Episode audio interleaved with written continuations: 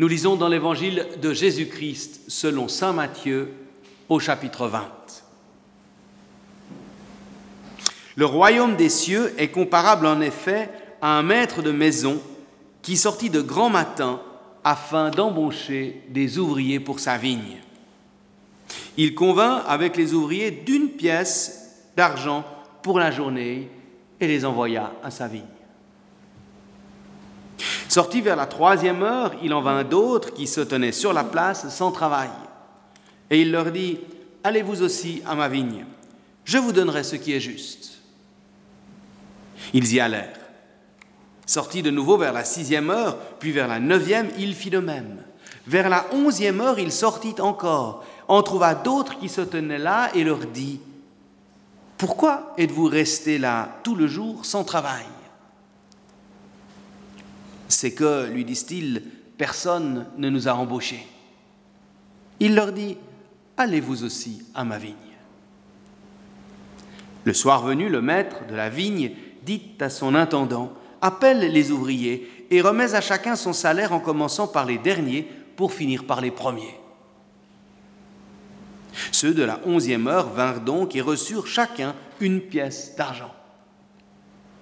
Les premiers, venant à leur tour, pensèrent qu'ils allaient recevoir davantage, mais ils reçurent eux aussi chacun une pièce d'argent. En la recevant, ils murmuraient contre le, maître de maison ces derniers venus, disait-il, n'ont travaillé qu'une heure, et tu les traites comme nous, qui avons supporté le poids du jour et la grosse chaleur. Mais il répliqua à l'un d'eux, Mon ami, je ne te fais pas de tort. N'es-tu pas convenu avec moi d'une pièce d'argent? Emporte ce qui est à toi et va-t'en. Je veux donner à ce dernier autant qu'à toi. Ne m'est-il pas permis de faire ce que je veux de mon bien? Ou alors ton œil est-il mauvais parce que je suis bon? Ainsi les derniers seront premiers et les premiers seront derniers.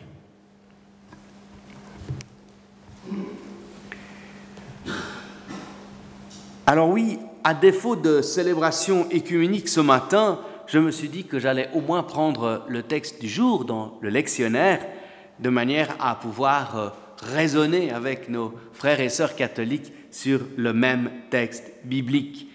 Et quelle chance de tomber sur ce beau texte. Un texte tellement connu, archi connu, que ce texte des ouvriers de la dernière heure. Nous l'avons tous entendu maintes fois, et pourtant, chaque fois qu'on le réentend, il provoque chez nous, à nouveau, un certain sentiment de malaise. Vous ne me ferez pas croire, en effet, un seul instant, que vous n'avez pas éprouvé une certaine compréhension à l'égard des ouvriers de la première heure quand ils râlent devant le maître. Car il y a franchement quelque chose d'assez injuste dans cette attitude-là. Chaque fois, en effet, qu'on lit cette parabole, par exemple avec des catéchumènes ou dans un groupe de partage, ça ne manque pas. Les réactions sont toujours les mêmes, vives, et l'on éprouve inévitablement de la compréhension à l'égard des réactions outrées des ouvriers qui ont trimé tout le jour sous le soleil. Non, ce n'est pas juste. Ça ne peut pas marcher comme ça. Et je mets au défi n'importe quel parent qui voudrait appliquer cela à leurs enfants comme méthode, parce que essayez seulement et vous verrez le tollé que cela va provoquer si l'un a l'impression d'en avoir fait plus que les autres pour recevoir in fine la même récompense que ses frères et sœurs. C'est la crise assurée. Le sentiment d'injustice que cela provoque est indéniable. Mais alors il faut se poser la question, est-ce vraiment si injuste? Car finalement, les ouvriers de la première heure ne sont pas floués. Ils obtiennent exactement ce sur quoi il s'était mis d'accord avec le patron. Une pièce d'argent. Circuler, il n'y a rien à voir. Tout est en règle. Le maître est totalement juste à leur égard, si l'on veut bien.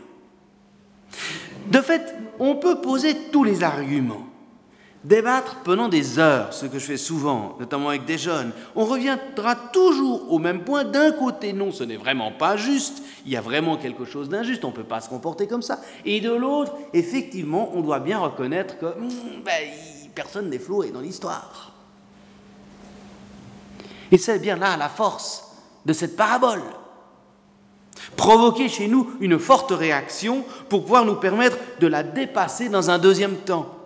C'est le principe même toujours d'une parabole, de prendre une histoire somme toute assez banale et d'y insérer une sorte de, grain de sable qui vient euh, déranger la, belle mécanique, parce que tout d'un coup il y a quelque chose qui, qui cloche et qui nous oblige de changer notre perspective. Alors reprenons notre histoire. D'un point de vue économique, ça ne peut pas jouer. Si vous faites partie des ouvriers de la première heure, je doute fort que vous soyez très motivé le lendemain matin pour mettre votre réveil de bonne heure pour aller travailler. Pourquoi pas une bonne grasse matinée, un bon petit déjeuner en famille, avant tranquillement d'aller se mettre au travail, puisque de toute manière, que j'y arrive à 15 h de l'après-midi ou à 8 h du matin, c'est le même salaire. Si nous demandons alors aux ouvriers de la première heure ce que le maître aurait dû faire pour contrer ce sentiment d'injustice, ils répondraient probablement que le maître aurait dû payer chacun en proportion du travail fourni. Logique, logique euh, économique, logique euh, rationnelle. Logique, oui, mais est-ce forcément plus juste? Avec cette logique, les ouvriers de la dernière heure n'auraient reçu qu'un salaire misérable en fonction du travail fourni. Et ils n'auraient tout simplement pas pu vivre et encore moins entretenir leur famille avec ce salaire de misère. Une pièce d'argent, on a coutume de dire que c'était à peu près le salaire normal pour permettre à un ouvrier euh, journalier d'entretenir sa famille. Pour suivre la logique des ouvriers de la première heure, ou pour respecter leur compréhension de la justice, on créerait de fait une autre injustice, celle qui verrait des personnes ne pas arriver à nourrir leur famille. Nous sommes là placés devant un dilemme. Nous n'arrivons pas à tenir ensemble tous les paramètres dans une logique bien ordonnée. Et c'est vraiment bien là le problème de cette parabole. Notre logique, notre ordonnance, à un moment, ça ne joue plus pour mettre tous les paramètres ensemble. Et ce débat ancestral, d'une certaine manière, ressurgit aujourd'hui aussi dans certains débats sociétaux ou économiques, quand on voit toutes les discussions notamment qu'il y a autour de la question du salaire universel, qui provoquent les mêmes discussions de, de justice, de rentabilité, de, de justice sociale. Mais finalement, de quoi nous parle cette parabole? Certainement pas d'un modèle économique, on est d'accord. Je ne pense pas qu'on puisse s'appuyer sur cette parabole pour défendre tel ou tel modèle économique. Elle nous parle davantage de notre difficulté à mettre en résonance notre soif de justice et la compréhension que nous nous faisons de l'amour de Dieu. Deux termes qui ne semblent pas toujours bien aller ensemble. En fait, s'il n'y avait eu que les ouvriers de la première heure, ayant reçu à la fin de, journée leur pièce d'argent, nous ne serions tout simplement pas là à en discuter, puisqu'il n'y aurait eu aucun problème. C'est bien parce que le maître opère une forme d'injustice positive à l'égard des ouvriers tardivement embauchés que les réactions se déchaînent. Si l'on veut bien, le maître n'agit pas injustement, mais il agit mieux que ne le demande la justice humaine. Il est débordant de générosité. Avant d'être juste, le maître est donc bon. Tel est bien ce que la parabole veut mettre en lumière. Pendant des siècles, toute l'histoire des religions, la justice de Dieu était comprise selon cet adage du do ut des, je donne pour que tu me donnes en retour. Une sorte de marchandage constant avec la divinité. Donner à Dieu pour qu'il me donne, pour que le sort me soit favorable, pour qu'il m'aime et me protège en retour. C'est le principe des sacrifices et c'est tellement humain, inné, naturel comme comportement. Et c'est pourtant cette manière de voir, à la suite de cette parabole et d'autres textes bibliques, que la réforme, voici 500 ans, va profondément remettre en question. Dieu ne nous rétribue pas selon nos mérites, mais par pure grâce. Dieu ne nous aime pas parce qu'il le devrait, ou parce que nous sommes bons, ou parce que nous avons fait ce que la religion prescrit, mais simplement parce qu'il est amour. Et c'est bien là le cœur de notre foi. Nous n'avons pas ceci ou cela à faire pour que Dieu nous aime en retour. En Christ, je suis aimé inconditionnellement par Dieu. Et cet amour peut changer ma vie.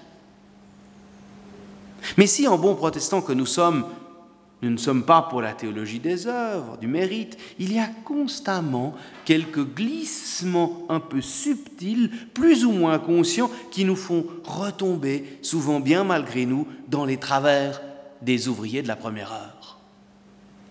Nous essayons, j'imagine tous, d'avoir une vie plus ou moins ordonnée, nous ne buvons pas trop, nous mangeons sainement, nous, ayons, nous avons un certain nombre de, de, valeurs sociales, éthiques. Bref, dans ce monde un peu en perte de repères, nous essayons d'avoir un mode de vie assez juste, solidaire, peut-être même plus que beaucoup d'autres. C'est ce que nous pensons, et c'est peut-être même bien vrai. Le problème commence quand nous pensons, parce que nous vivons peut-être un peu plus justement, nous devrions être comme plus épargnés que les autres face aux souffrances, aux injustices. Or, il n'en est rien. C'est précisément cela qui nous questionne et risque même parfois d'ébranler notre foi profondément. Et je me souviens, comme tout jeune pasteur, de cette rencontre qui m'avait profondément marqué.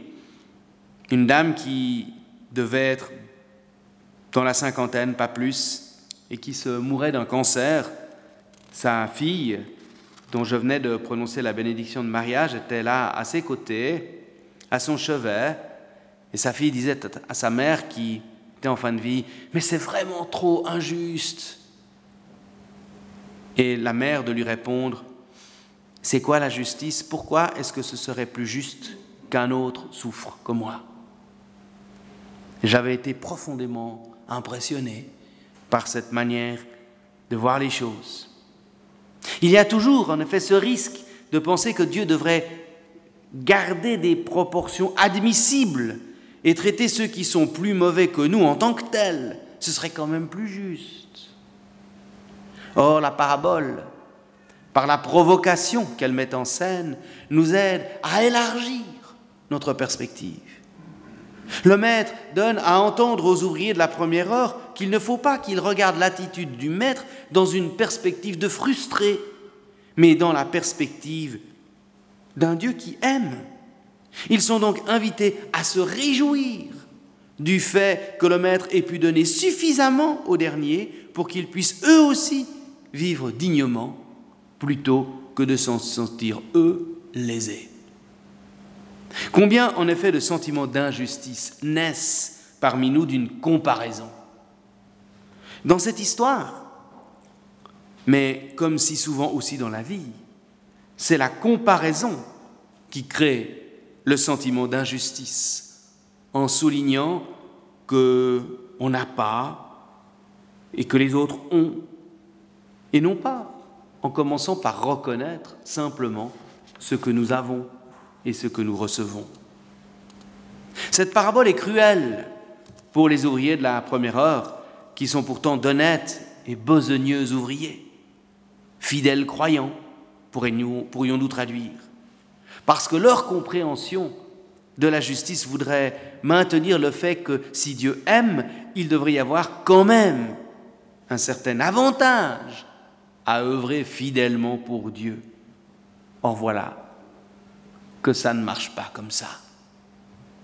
Et c'est vrai qu'on a tous tendance à vouloir trop vite ramener Dieu à la mesure humaine pour pouvoir, et c'est légitime, le comprendre, voire le contrôler, lui dire comment il devrait agir, qui il devrait aimer, qui il devrait préserver, ce qui est déjà moins légitime. Mais à l'image de la fin du livre de Job, où Dieu place Job face à la grandeur de sa création pour que celui-ci comprenne qu'il ne peut pas tout comprendre, nous devons accepter que notre mesure est parfois trop petite et que nous ne pouvons appréhender la question de la justice de Dieu dans toute sa complexité et la faire tenir en cohérence avec l'amour inconditionnel de Dieu. Mais affirmer ainsi que la justice divine nous dépasse, ultimement, ne peut en aucun cas nous dispenser d'œuvrer pour la justice, ici-bas. Nous ne sommes pas encore dans le royaume de Dieu. Et tout l'Évangile nous incite à œuvrer pour la justice. Cherchez d'abord le royaume et la justice de Dieu. Nous enjoint le Seigneur et tout le reste vous sera donné par surcroît. Ce qui est frappant dans ce texte, c'est que le travail, finalement, n'est que peu ou pas décrit. Celui qui semble le plus se démener dans cette journée, c'est bien le maître lui-même qui ne cesse d'aller et venir pour aller chercher des ouvriers. Pas d'examen d'embauche, pas de reproche à ceux qui sont restés sur le carreau. Il y a du travail pour chacune et chacun. Pas de grille d'évaluation, pas de salaire au mérite. Tous sont placés devant la générosité du Maître. Tous sont appelés, tous sont dignes de travailler, peu importe leur histoire, leurs compétences. Rappel, image, que nous ne sommes pas invités à entrer en relation avec notre Maître afin qu'il nous rétribue en retour. Non, c'est bien le contraire. C'est bien parce qu'il nous aime d'un amour inconditionnel qu'il ne cesse de venir à notre rencontre, qu'il ne cesse de venir nous dire qu'il compte sur nous pour travailler à sa vigne, que nous pouvons répondre à son invitation. Il ne s'agit pas de répondre à l'invitation de Dieu, de mettre qui nous sommes à son service, au service de notre prochain, avec nos forces et nos faiblesses, nos charismes et nos limites, pour que Dieu nous aime. Non mais c'est bien parce qu'il nous aime et que nous sommes les premiers bénéficiaires de l'amour de Dieu que nous pouvons nous mettre à l'œuvre en reconnaissant combien Dieu, oui, combien si Dieu voulait vraiment nous juger, comme nous jugeons, jamais nous ne pourrions être dignes de cet amour dont il nous bénit. Oui, je suis le premier bénéficiaire de la générosité de Dieu. Car si Dieu voulait vraiment être juste avec moi selon la justice des ouvriers de la première heure, je ne pourrais recevoir que quelques miettes de l'amour de Dieu, bien insuffisantes pour me permettre d'affronter la vie et tous ses défis. Mais c'est bien parce que Dieu, avant d'être juste, est bon, qu'il me bénit de son amour et me donne sa grâce, sa présence sa force, non pas en fonction de ce que je fais ou de qui je suis, mais seulement de qui il est, un Dieu bon et miséricordieux. Amen.